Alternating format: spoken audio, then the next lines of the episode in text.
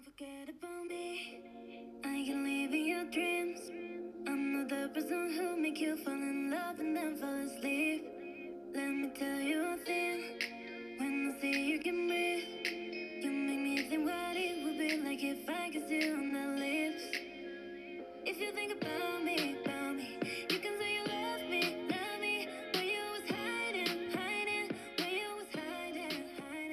Hola a todos y bienvenidos al segundo episodio de Indomine Burgensis. Para aquellos que ya habéis escuchado con anterioridad este podcast, sabéis que en realidad es el tercero.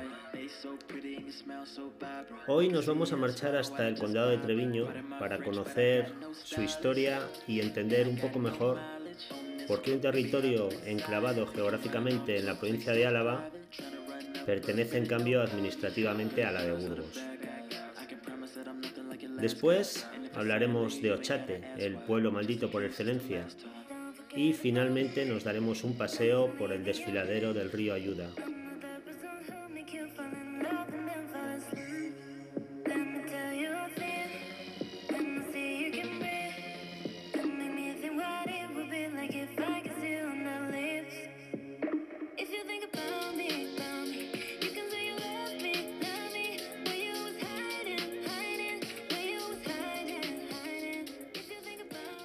Y antes de empezar el programa, agradeceros a todos los que habéis comentado el anterior y también a los que lo habéis compartido.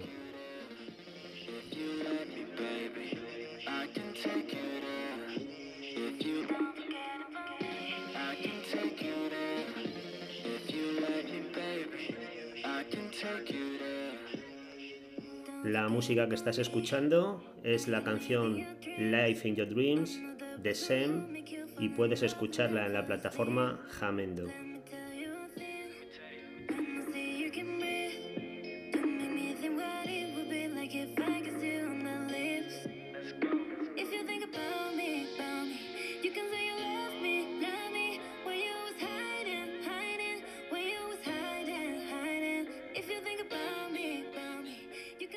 Y sin más preámbulos, empezamos.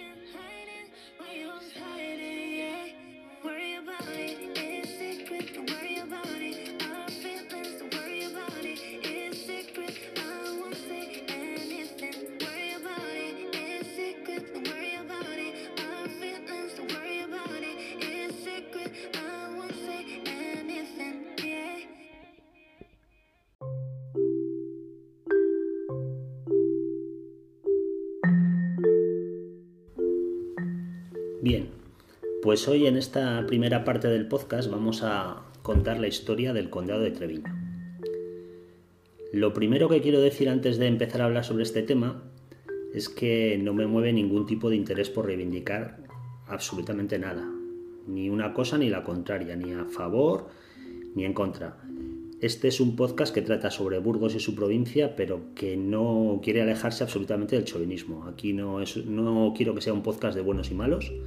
Yo cuento mm, cosas de la historia de Burgos y de la naturaleza de Burgos porque es lo que, lo que tenemos más cerca y lo que más podemos disfrutar. Pero desde luego no estoy diciendo Burgos es superior al resto, es mejor al resto. Esto que, que eso, que quede claro porque tengo que contar, por ejemplo, pues eso que no lo he dicho en otros podcasts, que Burgos es la provincia española que linda a su vez con más provincias. Y con todas ellas yo creo que tenemos unas magníficas relaciones de buena vecindad. Eh, tenemos eh, frontera, entre comillas, con, con Vizcaya, con Álava, con La Rioja, con Segovia, con Soria, me estaba dejando, con Palencia, con Valladolid y con Cantabria. Yo creo que no se me olvida ninguna. Y como digo, con todos ellos tenemos una, una relación de buena vecindad. Estoy pensando, por ejemplo, yo que sé, a mí me gusta mucho marchar a zonas como el Envase Linares y el pueblo de Maderuelo, que están en la provincia de Segovia, muy cerquita de Burgos. Eh, el Cañón del Río Lobos, que compartimos con Soria. El Monte Ijedo, que compartimos con Cantabria. En fin, eh, yo creo que la Laguna de la Nava, por ejemplo, en, en Palencia, el hecho de que yo esté hablando de Burgos no significa que alrededor no haya un montón de cosas que desde Burgos se pueden visitar muy fácilmente. Lo que quiero decir es eso, que, que yo no estoy ni a favor ni en contra de nada. Que entiendo que un treviñés pueda pensar que es para él mucho mejor ser a la vez que ser burgalés y que entiendo que un político desde Valladolid pueda decir muy fácilmente, no, tú eres de Castilla y León y vas a seguir siendo castellano-leonés. No me quiero meter en esas historias, ¿vale? Yo lo que voy a contar es la historia del condado de Treviño y lo primero que quiero resaltar es que lo, único que diferencia a Treviño de cualquier otro lugar del entorno, ya sea de, Burgos, de Álava, de La Rioja, zonas cercanas, eh, pues lo único que lo diferencia es eh, su estatus jurídico, que es diferente al de todas los demás, las demás zonas. En el resto, en todo lo demás, tanto en zona climática, como en paisaje, como en botánica, como en fauna, como en tradiciones, en arquitectura, es sustancialmente igual al resto. Y su historia, como vamos a ver, no es una excepción.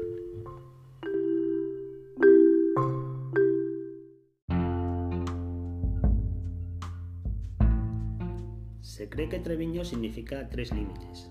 Vendría de, del prefijo latino tri, que significa tres, y finium, que imagino que será alguna declinación de la palabra finis.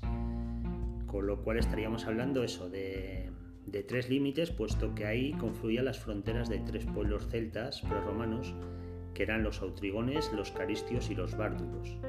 Es probable, por tanto, que fueran los romanos quienes dieran el nombre de Trifinium primero, Treviño después, a esta zona. Aunque eh, hasta el año 1161, que es una fecha muy importante en Treviño, luego veremos por qué, la comarca era conocida como Uda. Antes de estos pueblos prerromanos, hay constancia ya de asentamientos desde el Paleolítico. Y hay dos yacimientos neolíticos que son bastante importantes, que son los de Saseta y Albaina. Como vemos, de momento aquí no hay nada diferente a lo que puede haber en, cualquier otra parte. Eh, quiero decir, asentamientos paleolíticos y neolíticos tenemos en la provincia de Burgos, en la provincia de Álava, no solo en el entorno del condado de Treviño, sino en la propia en otras zonas, en La Rioja, en Cantabria, en Vizcaya. No hay nada que sea diferente en Treviño a, a lo que hay en el resto de las zonas del entorno. Cuando nos vamos a la época antigua, pues eh, ocurre exactamente igual. Como digo, eh, era la zona de confluencia de, esos tres pueblos, los autrigones de los que hablábamos en el capítulo anterior, cuando hablábamos de la Bureba. Si recordáis que tenían estas, esas tres capitales importantes, que eran Virovesca, que es la actual Uribiesca, Tritium, que era Monasterio de Rodilla, y Salionca, que era Poza de la Sal, y luego también los Caristios y los Bárdulos.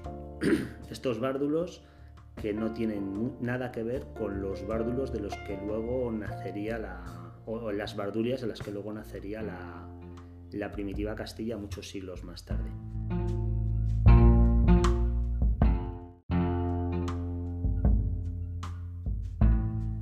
La romanización de la zona y la asimilación de estos pueblos a, la, a los usos y la, la, vida y la cultura romana fue, fue total y además fue bastante rápida. Ya en el, en el siglo I Cristo, toda la zona estaba en el área de influencia de la importante ciudad romana de Iruña Velella, que estaba en, en el entorno del actual Nanclares de la Oca, en, en Álava, y que fue una ciudad que llegó a albergar en torno a los 10.000 habitantes. Así que, evidentemente, el condado salpicado de explotaciones agrícolas y ganaderas, dependía de la ciudad y abastecía a su vez a la ciudad. Tras la caída de Roma, los habitantes, que no eran muchos, como decimos era una comarca totalmente agrícola, pues fluctúan entre la independencia, eh, la influencia de los visigodos y, de los francos, aunque de un modo bastante independiente, de un modo bastante autónomo, o al menos es lo que se cree. Y tras la invasión musulmana y la posterior primera reconquista de los territorios, pues el condado de Treviño queda, como tantas otras zonas de, la provincia de Burgos, en primera línea de frontera, con lo cual está recibiendo racias continuas o más o menos continuas desde prontísimo, desde más o menos desde el reinado de Abderramán III en el siglo X, más o menos en mediados del siglo X, más o menos, pues de ahí en adelante. Y ahí vamos a llegar a la época de los eremitorios, que es una de las cosas más interesantes que vamos a ver en, el condado de Treviño, pero que, como decimos, tampoco tiene nada de original, puesto que eremitorios en la provincia de Burgos tenemos un montón y muy bonitos de visitar, aparte de los de, estos de Treviño de los que voy a hablar. Y lo mismo que les hay en Burgos, pues les hay en toda la zona de la cornisa cantábrica, Palencia, etcétera. Como vuelvo a insistir, no hay nada diferente entre el condado de Treviño y todas las zonas del entorno.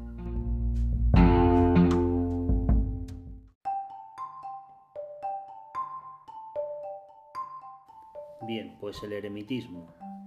Eh, ¿En qué consistía? Pues originalmente en retirarse a vivir a lugares apartados, que normalmente pues eran pues eso, cuevas excavadas en, en alguna montaña, cerca de ríos, eh, por ejemplo tenemos en, todo el entorno del río Ebro a su paso por Burgos tenemos una buena cantidad de eremitorios muy chulos que se pueden visitar muy fácilmente eh, y que se tomó pues eso como, como forma de vida. Allí lo que hacía la gente era orar, hacer penitencia, eh, huir del mundanal ruido, como se suele decir, más o menos es la imagen que todos tenemos del eremita. ¿Cuándo empezó el eremitismo? Pues en España empezó mm, en el siglo IV con el obispo, un obispo hispano que se llamaba Prisciliano de Ávila, que además fue el primer hereje al que se ajustició por parte de un tribunal eclesiástico. Pero, eh, ¿qué ocurre? Que en, una época tan convulsa como la del final de, desde la caída del Imperio Romano en adelante, esa zona de vacío de poder en el que los visigodos mandaban, pero no mandaban mucho. En fin, que a partir del siglo VII aproximadamente, es decir, la parte final del dominio visigodo y hasta el siglo IX, pues es la época fundamental de los eremitorios aquí en, la zona que nos, que nos ocupa hoy. Y poco a poco, pues los eremitas van dejando lugar a pequeñas comunidades familiares que pues se van al abrigo de, de estas cuevas, excavan otras y de esa manera pues encuentran unos lugares más inaccesibles para vivir, pero también más seguros. Hay que tener en cuenta que, como decíamos al principio, era zona de racias continuas, era zona de bandidaje y era una manera de, vivir en, comunidad, en pequeñas comunidades, de una manera bastante segura. Eh, importantes, importantísimos los, los eremitorios del año. Hay dos antes de llegar al pueblo, tanto a la izquierda como a la derecha. A la izquierda, si no estoy equivocado, está el conjunto de Santorcaria, que ese no le visite, pero a la derecha está el de las Gobas y realmente merece la pena. Y ya pondré también algunas fotos en Instagram. Hay diferentes, diferentes eh, estancias, digamos, diferentes cuevas, eh, celdas, algunas con tumbas antropomorfas, eh, a diferentes alturas también, con lo cual, bueno, mm, lo quieren vender como la Capadocia, la Capadocia vasca. Yo no diría tanto, pero desde luego es merece la pena, merece la pena que se visiten, porque eso, si no habéis estado nunca en un eremitorio, pues fliparéis bastante si ya habéis estado en otros, pues os parecerá, creo que, os gustará porque realmente son, son bien chulos, ¿vale?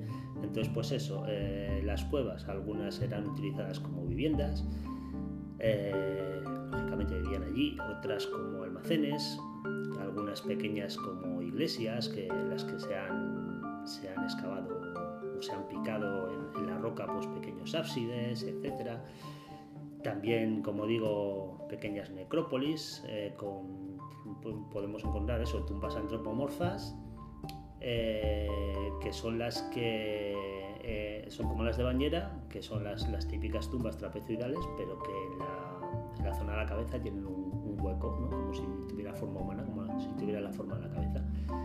Y algunas se encuentran. Entonces, como digo, merece la pena que se visiten y, y básicamente esto es lo que, lo que más predomina en, el entorno del condado de Treviño hasta que digamos la, acción política y las fronteras empiezan a bajar, se empiezan a, formar unos, unas jerarquías en, en las cúspides de la sociedad y todo empieza a cambiar. Esto es lo que vamos a ver a continuación.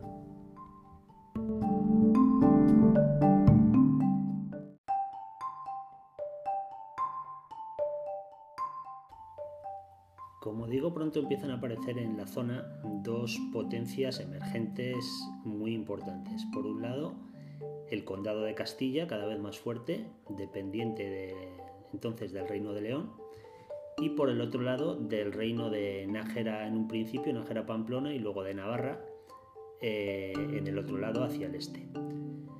Eh, esto hizo que algunas zonas, como la que estamos tratando hoy, el condado de Treviño, y no solo el condado de Treviño, sino muchas otras zonas, quedaran ahí como territorio en disputa, como territorio casi de frontera entre los dos reinos. Comentaba ya en el podcast anterior que Castilla y Navarra se las tuvieron tiesas durante más de un siglo. Especialmente siglo X y XI fueron siglos de conflictos permanentes entre los dos reinos Solo hay que pensar en la batalla de Ataporca, que fue en el año 1037, entre navarros y castellanos, y que fue un poquito el, punto, digamos, definitivo de, hegemonía de Castilla hacia, hacia territorios navarros posteriormente. Eh, ¿Qué más podemos contar? Pues eso, que como territorio en disputa eh, está jalonado de un montón de castillos, no solo en zonas de La Rioja, como por ejemplo el castillo de Cellórigo o el castillo Grañón, o en zonas de Burgos, castillos tan al norte como el de Arreba, llegaron a ser la frontera natural entre Navarra y Castilla. Un castillo, la, subida al castillo de Arreba, que también os recomiendo porque se hace en nada y las vistas son una pasada. Eh, pues eso, había un montón de castillos en toda la zona en disputa y, ¿Y qué más os puedo contar? Que me pierdo.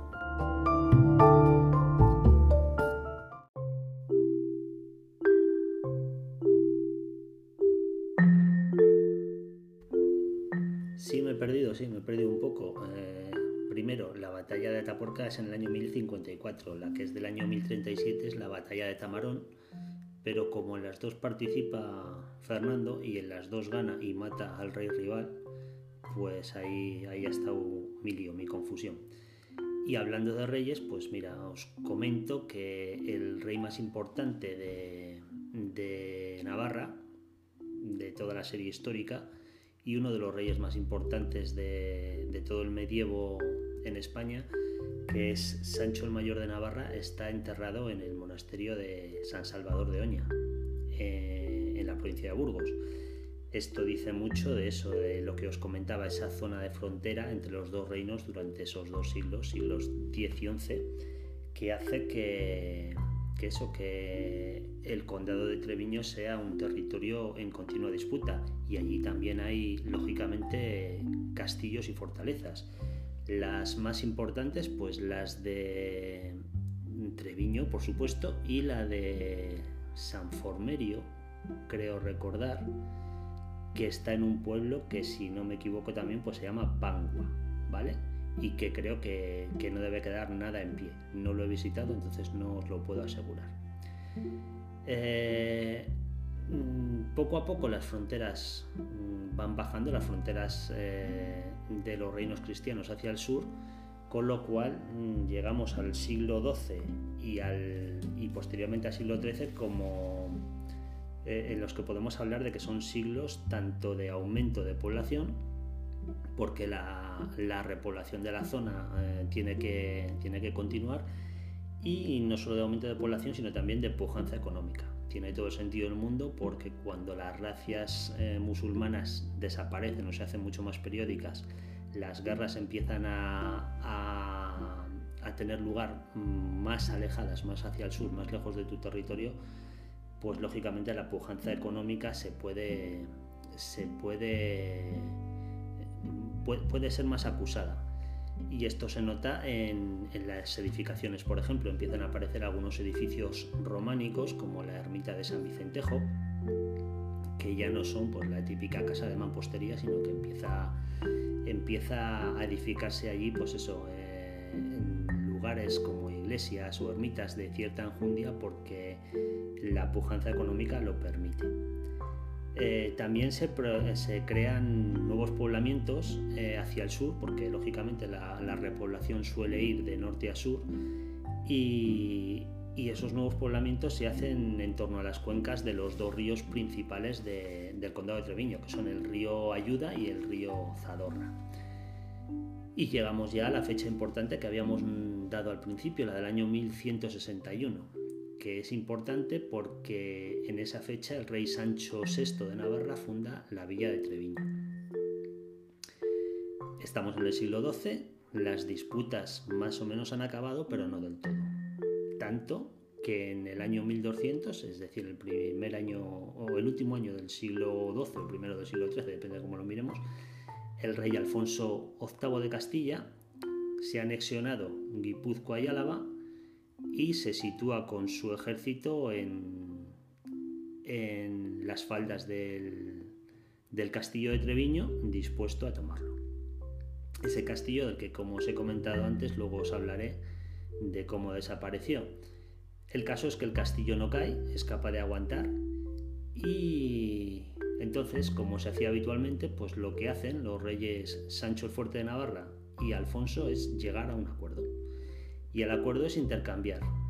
Eh, Treviño se iba a quedar incorporado al reino de Castilla y por otro, por otro lado eh, localidades como Mendavia o Miranda de Arga y algunas otras villas pasaban a, a formar parte del reino de Navarra. Con lo cual, aquí paz y después gloria y todos contentos.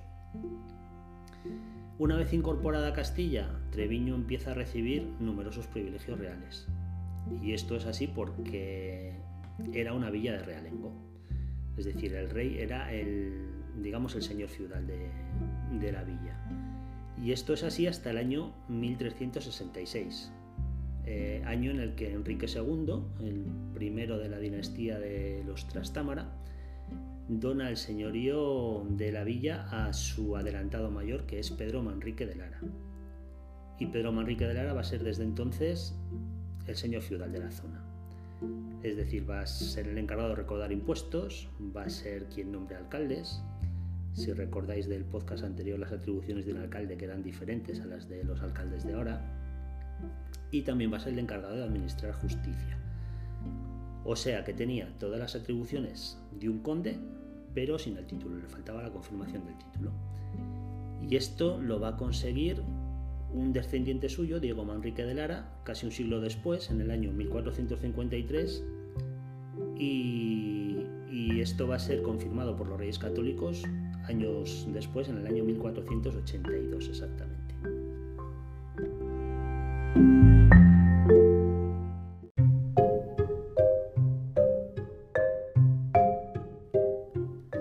Continuar, deciros que ando con la garganta un poco fastidiada, así que si me notáis la voz un poco rara, pues ese es el problema. Estoy tratándome con miel, en este caso con miel de las loras de Vasconcillos del Tozo, miel de tomillo y que, seguro que me va, me va, a recuperar la voz en, muy poco tiempo. Ahora os voy a dar eh, el primer dato del por qué creo yo que Treviño se diferencia de alguna manera o no está enclavada dentro de, lo que es eh, Álava.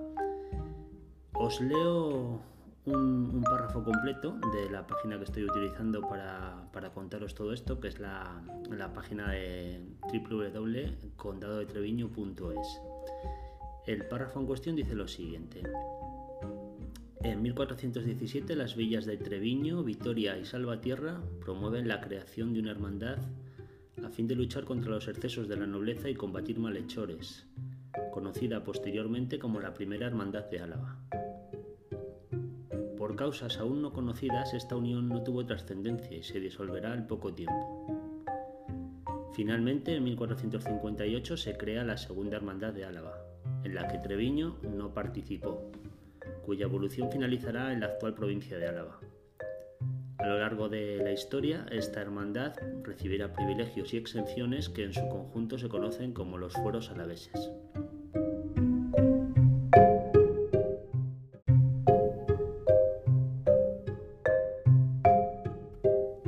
Bien, yo en este párrafo sí veo una posible explicación al hecho de por qué el condado de Treviño queda ligeramente desgajado del resto de Álava y creo que la explicación está en, una lucha entre los poderes feudales del nuevo conde de, Treviño, que recordemos que era condado desde el año 1453, y los eh, municipios en defensa de sus fueros. Es una lucha que no se limita exclusivamente al, condado de Treviño. En el año 1446 los Velasco eh, toman posesión de la ciudad de Frías y lo primero que se produce es una sublevación por lo mismo. La ciudad de Frías se regía por los fueros de Logroño y los señores feudales, los, eh, señores de Brasco, lo primero que hacen es intentar limitar esos fueros. Entiendo que lo mismo ocurriría en, el caso de Treviño y que de ahí que no, no figure como participante en esa segunda hermandad de Álava, que fue la que realmente consiguió eso, recibir más privilegios y, obtener los fueros alaveses.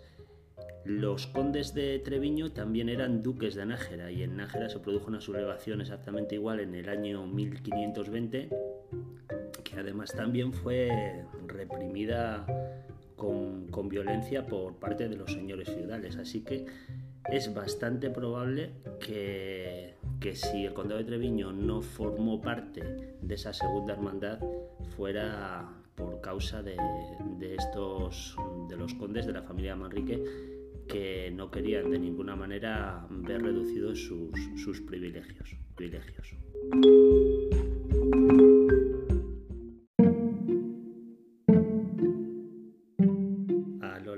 Siglos XVII y XVIII, tras una serie de pleitos sucesorios, de ventas de tierras, etc., pues se, van a, se va a dividir el, condado como unidad administrativa y van a aparecer cuatro ayuntamientos que son Añastro, Pariza, Saseta y el propio de, de Treviño. Así que desaparece el condado como comunidad administrativa y así llegamos al siglo XVII. Eh, uy, siglo XVII, perdón, el siglo XIX. Arranca, como en toda España, con la guerra de la independencia y como en toda España, pues allá donde hubo mm, tropas francesas eh, se provocaron pues, perjuicios graves en, los pueblos, en los campos, etc. Hubo un guerrillero local que fue el guerrillero Longa, que era de, de la Puebla de Arganzón, que, bueno, pues como tantos otros guerrilleros haría por ahí sus correrías, sus, pequeños golpes de mano contra las, avanzadillas del ejército de, Napoleón y, es todo lo que, lo que se puede, lo que os puedo contar de, de este guerrillero porque tampoco he encontrado nada más. A partir de ahí el siglo continúa con las guerras carlistas y claro, las guerras carlistas, eh, fundamentalmente su, campo de acción estaba en, Navarra y en partes del País Vasco. Y claro, esto está ahí al lado. Así que se, vio en la primera guerra carlista eh, el general Zumalacárregui asediando una vez más el castillo de Treviño. Y al final, ¿qué ocurrió? Pues que estaba en manos de, de las tropas liberales y una vez que Zumalacárregui lo tomó, pues eh, optó por dinamitarlo para evitar que volviera a caer en manos de los, de los liberales. Así que ese castillo de Treviño del que hemos hablado recurrentemente a lo largo del episodio, pues eh, acabó sus días así. volado por, por eh, el, ejército carlista. Hubo una batalla más, esto ya formando parte de la, de la tercera guerra carlista, la última, también en Treviño, en julio de 1875. Fue una batalla entre lanceros de, alfonsinos, en este caso ya no eran isabelinos, eh, y, la, y una infantería del pretendiente al trono carlista. Al final volvieron a vencer los, los en este caso, los liberales y, nada, esto es lo que, lo que dieron de sí las, las guerras carlistas a grandes rasgos en, en el condado de Treviño.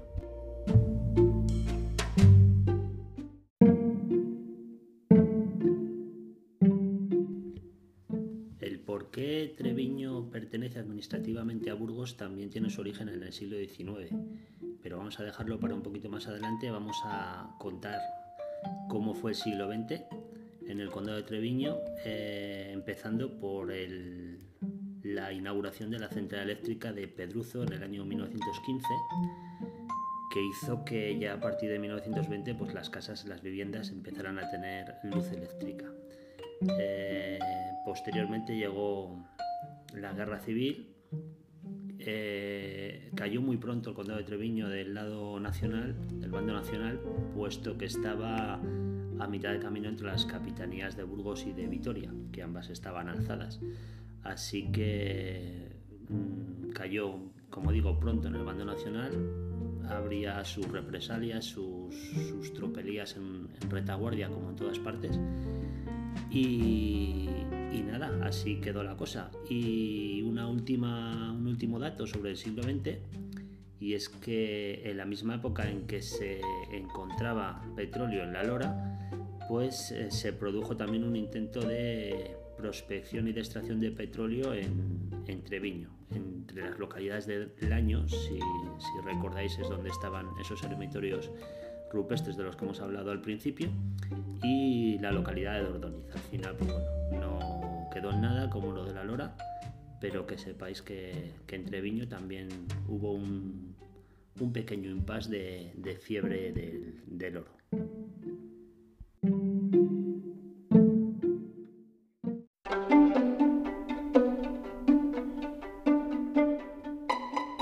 Bien, pues para terminar vamos con la Madre del Cordero, que es el por qué el condado de Treviño pertenece administrativamente a la provincia de Burgos. Eh, resulta que en el año 1833 eh, un ministro de la regente María Cristina, eh, que se llamaba Javier de Burgos, elaboró una división de España por provincias. se siguieron dos tipos de, criterios, los jurídicos y los geográficos. Eh, evidentemente, por criterios geográficos, el condado de Treviño debería haber estado formando parte de Álava.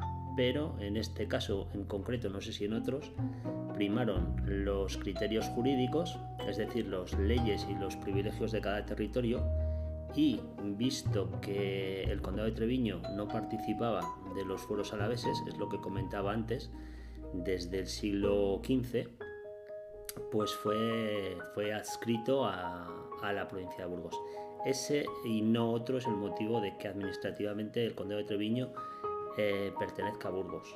Así que si tenemos que buscar un culpable, entre comillas, de este hecho, pues habría que remontarse hasta el siglo XV, hasta los, los condes, el primer conde de, de Treviño, Diego Manrique de Lara, que fue el que de alguna manera impidió que, que su condado formara parte de esa hermandad de Álava.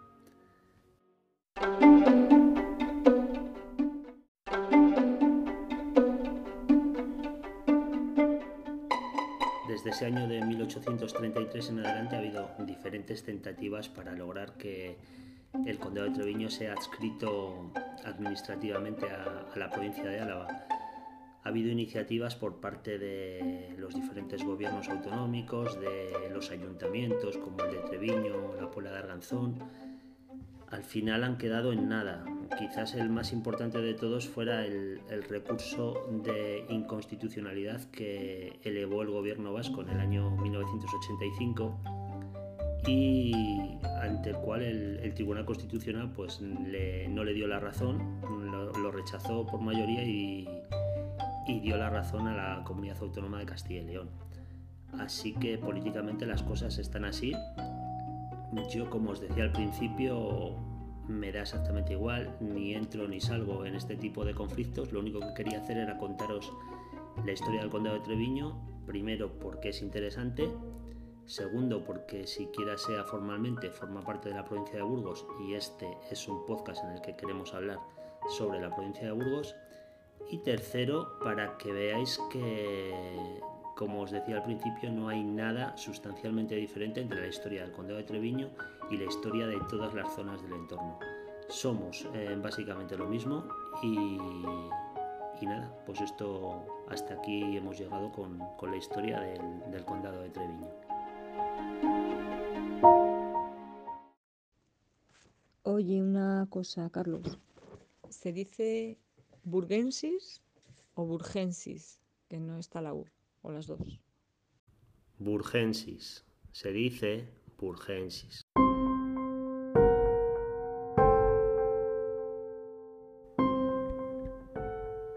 Hoy en esta segunda parte vamos a continuar en el condado de Treviño. Vamos a hablar de naturaleza como, como es costumbre. Nos daremos una vuelta por el desfiladero del río Ayuda. Eh, porque posiblemente sea la, ruta más famosa de todo el condado de Treviño a nivel, a nivel paisajístico, a nivel natural. Pero antes vamos a, hablar de algo que siempre sale a colación cuando se habla del condado de Treviño. Ochate, el famoso pueblo maldito. Vamos a contar la historia de cómo empieza eh, ese halo de malditismo alrededor de este pueblo abandonado y, qué tiene de, verdad que, es bien poco realmente. O sea, al cabo de los años, al final, pues todas las mentiras han, ido saliendo a la luz y, parece que no hay nada tan raro como se nos ha querido vender durante tanto tiempo. La historia como tal empieza en el año 1981 con una fotografía que toma un, chico de Victoria que se llama Pruden Muguruza y que sale en prensa y se titula o la titulan El ovni de Treviño. Se ve una especie de, yo la tengo aquí delante, se ve como una especie de luz incandescente ahí redonda, una especie de bola de luz. Y, bueno, a raíz de ahí, pues eh, yo creo que el hombre este, Pruden Muguruza, se viene arriba y empieza a escribir artículos y, publicaciones y tal, especialmente en la revista más famosa de la época que era que era Mundo Desconocido. Ya en el año 1982 estaba escribiendo allí sobre, sobre Ochate. Así que a partir de ese momento, bueno, pues empieza lo típico, empiezan a aparecer aficionados a lo paranormal, empiezan a aparecer gente que supuestamente estudia los ovnis, que hace ouijas, que hace espiritismo, en fin, la de Dios. El caso es que años después, en el año 1987, pues un grupo de investigadores, que claro, les llaman investigadores, pues investigadores de los frikis si queréis, porque bueno, se van para allá a hacer grabaciones de psicofonías, ¿vale? Y entonces teóricamente eh, salen dos psicofonías, una de ellas que dice cámpora, cámpora en euskera significa fuera, y otra que dice que hace la puerta cerrada. Bueno, pues bien. El caso es que a la hora de regresar a los coches, pues los compañeros de, este tal Alberto Fernández, que era el, jefe del equipo de investigación, se lo encuentran asfixiado dentro de su coche con las, con las ventanillas cerradas. Eh, la cosa es extraña, evidentemente. El caso es que, bueno, pasan los años, todo se calma, pero en 1999 entra en escena el, gran Iker Jiménez, y digo gran Iker Jiménez sin ningún tipo de,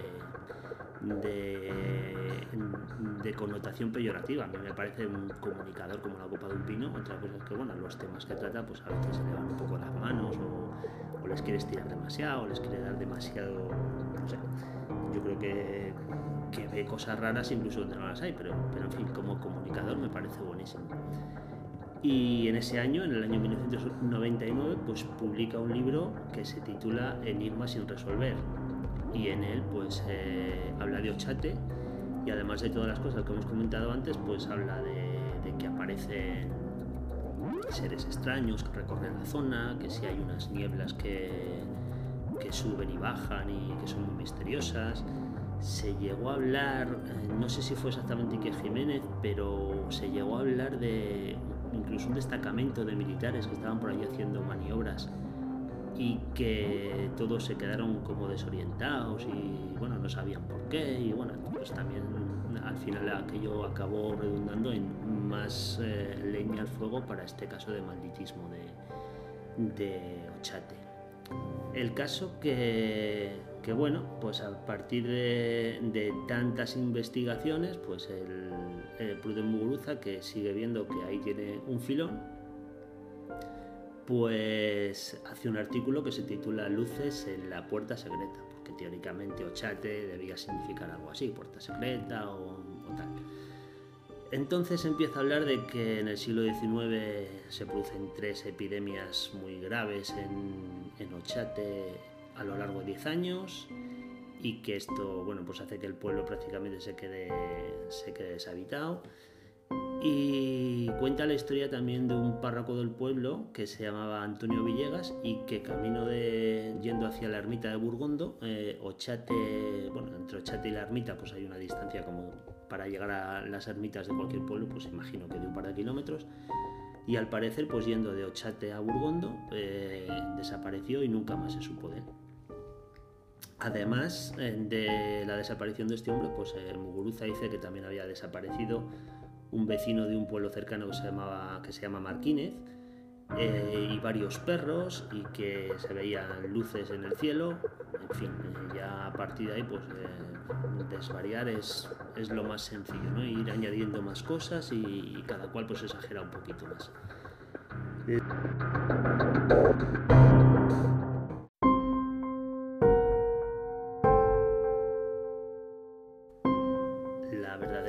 Ochate tiene bastante poco de misterioso y en cambio sí que tiene bastantes cosas truculentas. Eh, la ha estudiado bastante bien otro, otro investigador también de Vitoria como, como Pruden Muguruza, que se llama Enrique Chezarra, que ya en el año 2001 publicó un, un artículo que se titulaba Ochate, un pasado fraudulento, y en él, entre otras cosas, pues habla de que esas mm, tres epidemias que teóricamente habían asolado el pueblo no fueron para tanto, que solo debió haber una, eh, y desmiente también la historia del párroco este desaparecido que había, eh, yendo hacia la ermita de Burgondo, había desaparecido. Eh, descubrió este hombre, tal Enrique Chezarra, que a través de una carta escrita por el tal Antonio Villegas, que se la escribió al cura del pueblo de al lado, que se llama Imiruri, en el año 1872, pues eh, que este hombre, el, el, párroco Antonio Villegas, se había establecido en Brasil junto con su antigua sirvienta, de la cual estaba enamorado. O sea que claro que desapareció, pero, pero por otros motivos. No tuvo nada que ver con lo paranormal.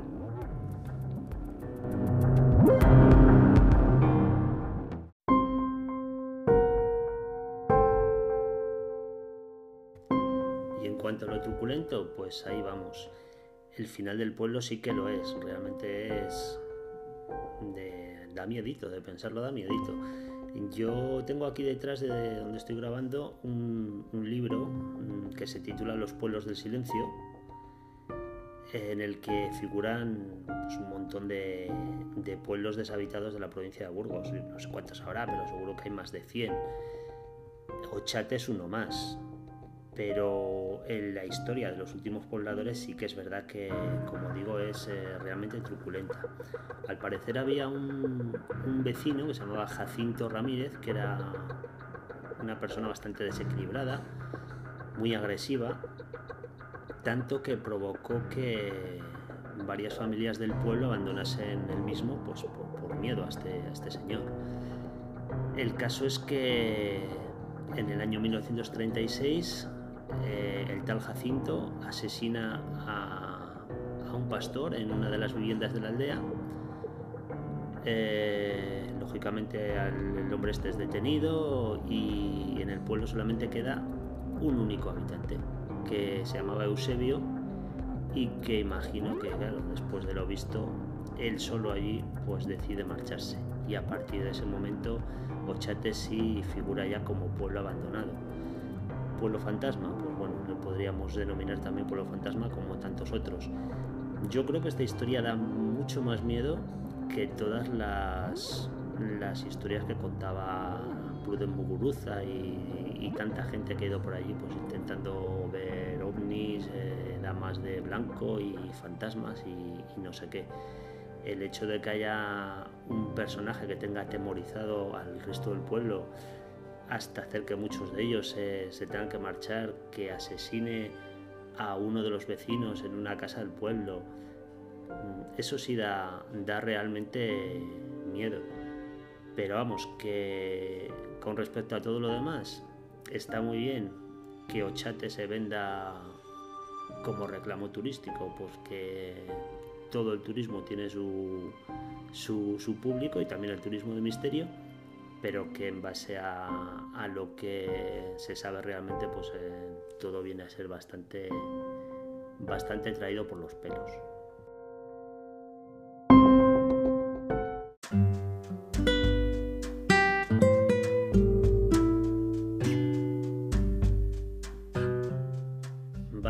Pues para terminar os voy a proponer una ruta de senderismo, también en el condado de Treviño. Como veis al final hoy nos ha salido un monográfico, no hemos salido de, Treviño en ningún momento. Y esta ruta es la, la más conocida, yo creo que es la del desfiladero del río Ayuda. Lo primero que os tengo que decir es que podríamos decir que el condado de Treviño está eh, encajado entre dos sistemas montañosos al norte y al sur. Al norte están los Montes de Vitoria y al sur está lo que sería la continuación de los Montes Obarenes burgaleses en La Rioja que se llama la Sierra de Cantabria.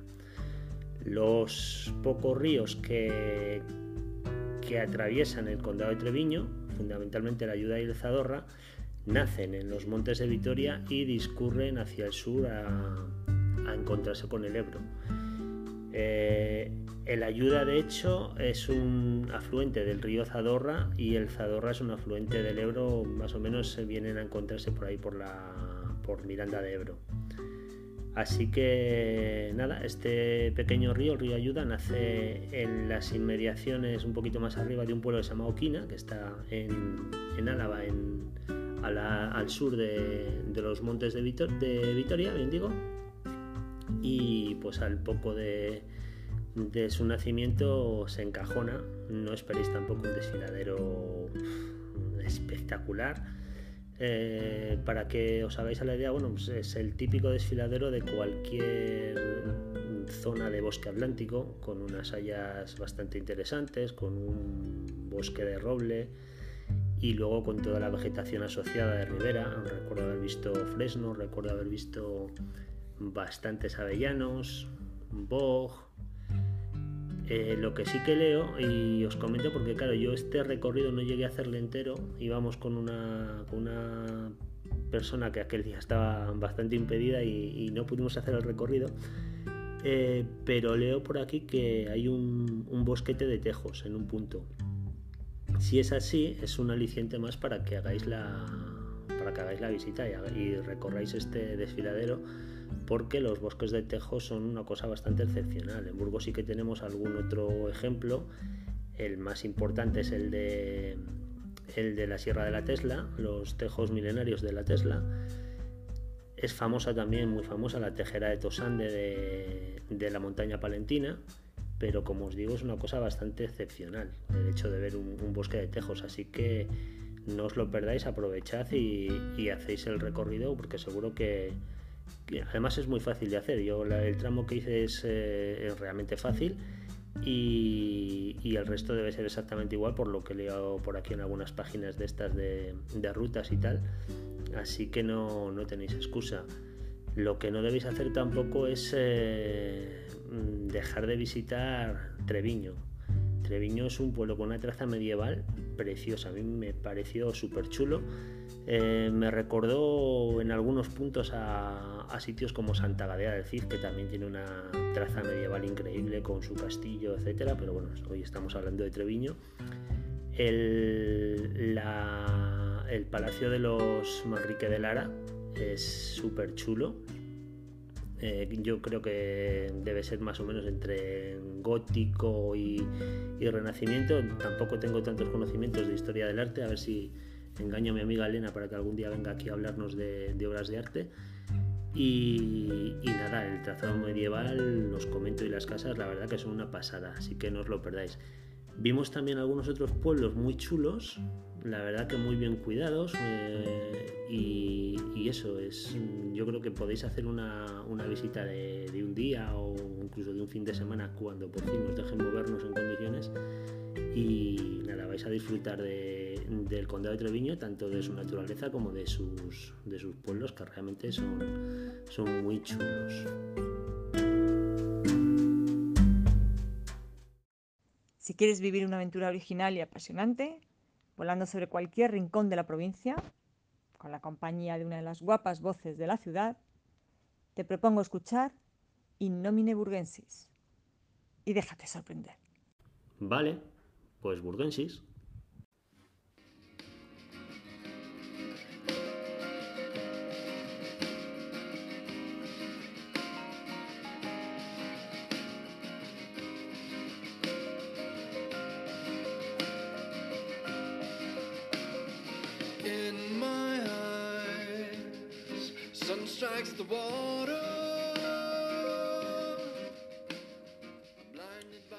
Bueno, pues hasta aquí el programa de hoy. Siento que se me ha quedado un poco corto el apartado de naturaleza, pero bueno, ya lo intentaremos compensar en, siguientes episodios. Eh, deciros que además de agradeceros los comentarios que me enviáis, pues también podéis eh, decirme cualquier cosa que se os ocurra. Por ejemplo, que hay una ruta muy chula en vuestro pueblo, un entorno muy bonito que nadie fuera del pueblo conoce y nos lo queréis contar pues ya sabéis, a través del Instagram del programa, que es Innomine Burgensis, allí os ponéis, en, os ponéis en contacto conmigo y, nada, lo contáis a vuestra manera o como queráis, con una nota de, voz a través de WhatsApp, como os dé la gana, y podéis participar también en el programa. En, en, la página de Instagram, por supuesto, lo que hago es colgar las fotos relacionadas con, cada episodio. Todas las fotos son mías, yo creo que están bastante chulas. Eh, echadle un vistazo que, seguro que os van a gustar. Y nada más, no me voy a enrollar más. Eh, las cosas están como están, podemos hacer lo que nos dejan hacer, pero en la medida de lo posible eh, intenta seguir saliendo y disfrutando de, todo el entorno que tenemos. Nos escuchamos en el próximo programa. Un saludo a todos amigos.